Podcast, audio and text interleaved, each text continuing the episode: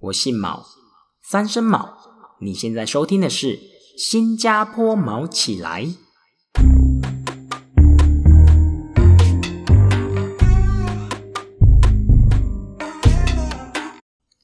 Hello，大家好，我是毛球，欢迎来到我们的 EP One。赌场到底有什么部门？那在开始我们的 EP One 之前，我想要先跟大家分享一件事情，那就是一个人做 Podcast 单口 Podcast 真的有点难。至于为什么难呢？其实我自己已经有做好 EP Two 了。那我 EP Two 主要就是访问在新加坡工作的一位台湾人，那他叫做 Tom。那我预计会在下周上架。那之所以感受到一个人的 Podcast 很难做的原因，就是因为如果你有来宾或者是你有 partner，其实你在互动的过程当中，你不会感受到有冗言赘字，甚至是说气氛干掉这种事情。但如果你是一个人讲，真的有时候就是你怕自己讲错话，那你怕自己没有讲到重点，那就整个干掉，因为只有你自己一个人嘛。所以我真的很佩服古埃，他可以靠自己一个人就冲到了排行榜的 top three。那讲到这里，其实就是想跟大家说，请大家帮忙订阅我，让我有动力成为一个更好的 podcaster。OK，那话不多说，让我们进入今天的主题：赌场到底有哪些部门吧？Let's go。可能会有观众问我说：“哎，毛球，为什么你有这个机会可以到赌场的每个部门都去过，甚至是实际的去做过他们的工作呢？”那在这里，我想跟大家分享的是，我其实是以所谓的赌场储备干部这个 title 进到我们公司工作的，所以我比别人幸运的地方就在于说，我去年花了大概八个月左右的时间，到了赌场的每个部门，有可能是他们分享他们所做的事情，也有可能是直接去参与他们每天日常该做的工作。那借由这个机会，让我对于赌场有一个 overview。并且希望之后未来，如果我真的有机会去日本开设赌场的时候，会对于整个赌场的营运以及部门的配置有一个更为完整的理解。赌场的部门大致上可以分为所谓的四加一，那加一的那个一其实就是所谓的其他部门，那我之后再讲。那四大部门到底是哪四大呢？第一大就是所谓的赌桌部门，简单来说，你进去赌场。或者是你平常在看赌神电影里面，你只要看到桌子，那就是属于一个部门。那第二大部门叫做老虎机部门，也就是拉霸啦，那种会跑出咔咔咔七七七那个部门。你只要看到老虎机，那就是第二大部门老虎机部门。那第三大部门呢，就是所谓的收银部门，就是账房，就是有点像收银台啦。那第四大部门会是所谓的公关部门。也就是你只要玩的大，就会有你专属的公关帮你服务。那至于是什么服务呢？我等一下会跟大家娓娓道来。就从我现在待的部门赌桌部门开始跟大家分享。赌桌部门呢，第一线员工我们称之为荷官。那荷官上去是所谓的赌桌主任，那赌桌主任上去是所谓的区域经理。所以简单来说，你只要记得荷官主任。经理这样就可以了。那我现在来跟大家分享，诶，这三个职称他们之间的工作内容是有什么样的差别？那荷官顾名思义，掌管你荷包的官员，所以荷官就是发牌，他就是发牌给你进行每一个游戏。那他比较累的地方在于说，其实他就是一个体力活，只要有客人坐在桌子前面，你就必须工作。那荷官发牌，他难免会出错嘛，甚至是。讲不好听的，他有可能会偷筹码，那这时候就需要有一个人去监视他，也不说监视啊，就是有点像是去帮助他吧，提点他。所以这时候就是需要我们的主任。所以主任很简单，一个主任就看六张桌子，那一张桌子就是一个荷官负责嘛。所以简单来说，当你成为主任之后，你就是一个人看六张桌子。那无论是荷官跟客人有什么纠纷，小纠纷。或者是说，客官有没有在发牌的时候程序有错误，主任都必须负担起监督这个角色。至于经理的部分，他主要就是负责处理荷官啊跟主任他们无法处理的事情，比如说客人真的大吵大闹，甚至是要拿起椅子来打人了。哎，我真的看过客人跟客人之间吵架，然后他们就把椅子举起来要打人，超扯。这时候经理就必须出来去进行解决。那甚至是像说赌场里面有些游戏，它的大奖是那种超级大奖，几百万台币的大奖。当你中的时候，经理也要出来，因为他要进行所谓的再三确认，确认说这个客人是真的赢得这个大奖。所以赌桌部门简单来说，就是由荷官、主任、经理这三个角色共同支撑起来的。在这里，我想跟大家分享一个有趣的事情，那就是其实荷官啊，我们的衣服、我们的裤子都是公司发的。所以我们的裤子其实是没有口袋的，你能想象吗？没有口袋的裤子真的超级麻烦，你都不知道，比如说你的手要插哪里。那之所以会有这样子的设计，其实想必大家都知道了，就是不要让荷官有偷筹码的机会，因为你没有口袋嘛，你就不可以偷放筹码。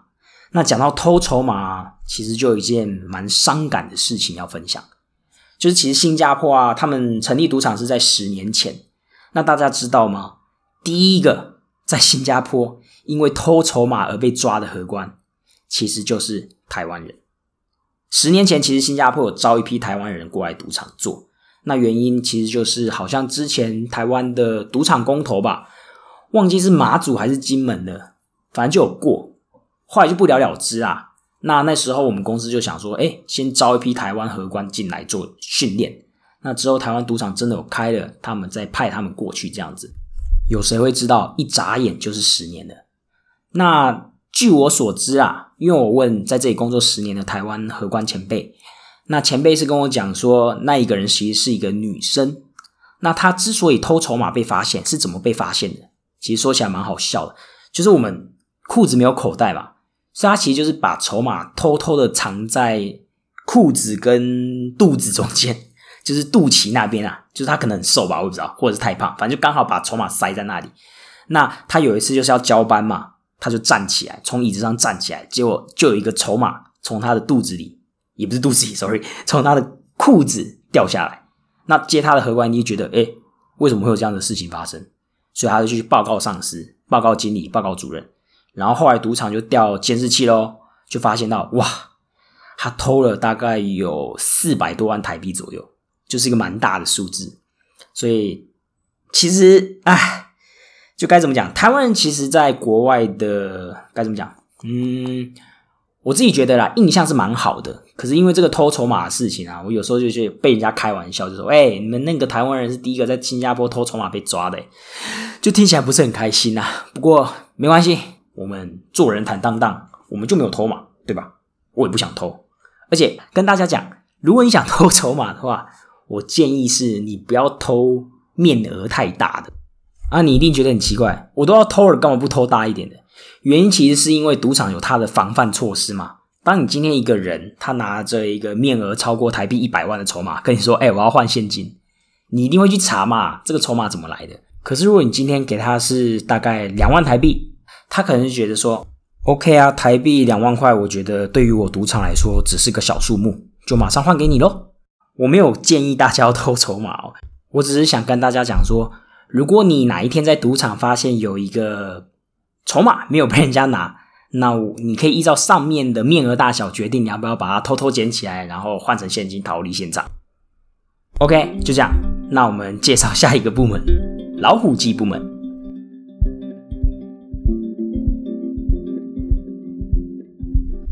老虎机部门其实它的人员配置跟赌桌部门很像，其实就是刚刚提到的嘛。赌桌部门就是荷官、主任、经理，那老虎机部门就会变成老虎机服务员、主任、经理，就一样。那在新加坡，它比较特别的是，它会把老虎机服务员叫做老虎机大使 （ambassador），听起来比较威啊，不过一样。那他们分别是做些什么事情的？老虎机大使其实说穿了就是。帮助客人解决他们的基本问题，客人就有可能会对你说：“哎，小妹，帮我擦一下好不好？这台好紧哦，帮我擦一下。”然后你就可以告他性骚扰。也有可能是说：“哎，这台老虎机要怎么玩？”没错，其实你在赌场，你不要害怕说，或是担心说：“哎，我不会玩这个游戏怎么办？”其实你去到老虎机，你不会玩，你就看一下附近应该有老虎机服务员、老虎机大使。你去问他们，他们其实都是有受过训练的，他们是可以去教你怎么玩的。那如果你是赌桌，比如说你今天想玩 Black Jack，或者说你想玩轮盘，你不会玩，其实那些荷官都是有受过训练的。你只要问他们，哎，这个游戏怎么玩？其实我们都是很乐意去教你们的。所以说，老虎机大使就是处理一些客人的基本要求。那上去就是老虎机主任。那老虎机主任其实主要在做的事情就是处理一些比较大的客人纠纷也好，或者是说机器的日常维护，这些东西都是主任在做的。那经理的话，其实就跟赌桌部门的经理一样，就是当客人中那种超级大奖。我看过最大奖大概是台币一百万吧，就他拉一下，他就中了台币一百万，超扯。那经理就是负责去处理这种大奖的兑换，因为这个奖蛮大的，需要经理级以上的做 double check。哦，然后刚刚讲到台币一百万嘛，我还记得那是一个韩国人吧，韩国客人，他就中了一百万，然后那时候超夸张的，一堆人围在他身边。那你猜，大家围在他身边是要干嘛？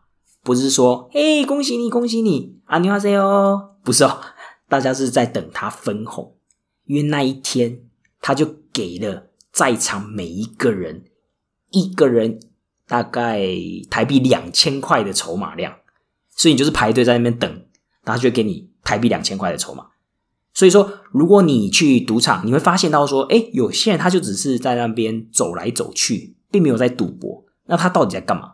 其实他就是在等这种所谓的分红机会，所以如果你下次来到新加坡，发现自己的旅费不太够了，我建议你可以去赌场走一走，然后看到有人在欢呼的时候呢，就赶快凑过去，然后当做送钱的天使一样，因为人中大奖的时候看什么都很可爱，那说明他就会觉得哇，每个人都好像天使一样哦，来，这台币两千块给你，那你就有了旅费也说不定。以上就是赌桌部门跟老虎机部门的介绍。那这两个部门其实占了赌场非常大一部分的员工量，因为它都是需要员工去处理的，所以大概有七成的员工都是分布在赌桌部门跟老虎机部门这两个部门里。那接下来我们要介绍的是所谓的收银部门，也就是账房啦。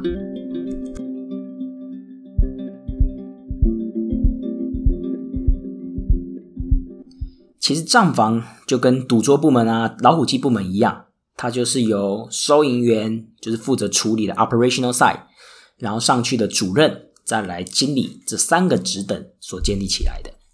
所以赌场其实不复杂啦，基本上就是每个部门都有三个职等，主要啦就由这三个职等所建立起来的。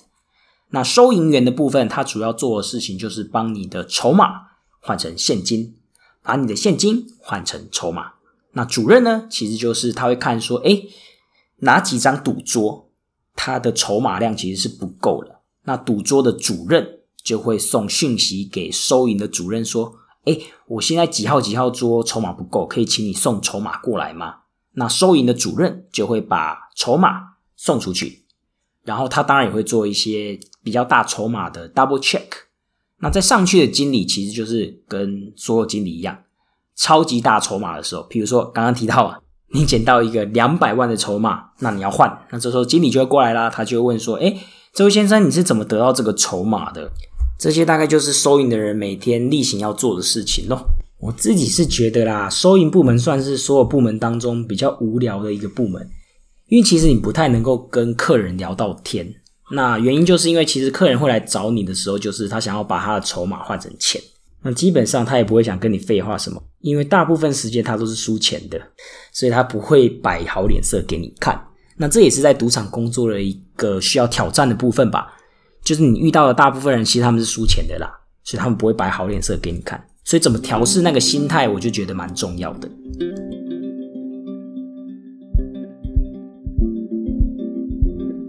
介绍完三个部门，大家还醒着吗？那最后我来介绍算是最有趣的部门了，那这个部门叫做公关部门，也就是刚刚最一开始提到的，他们到底有没有在做所谓的色色的事情？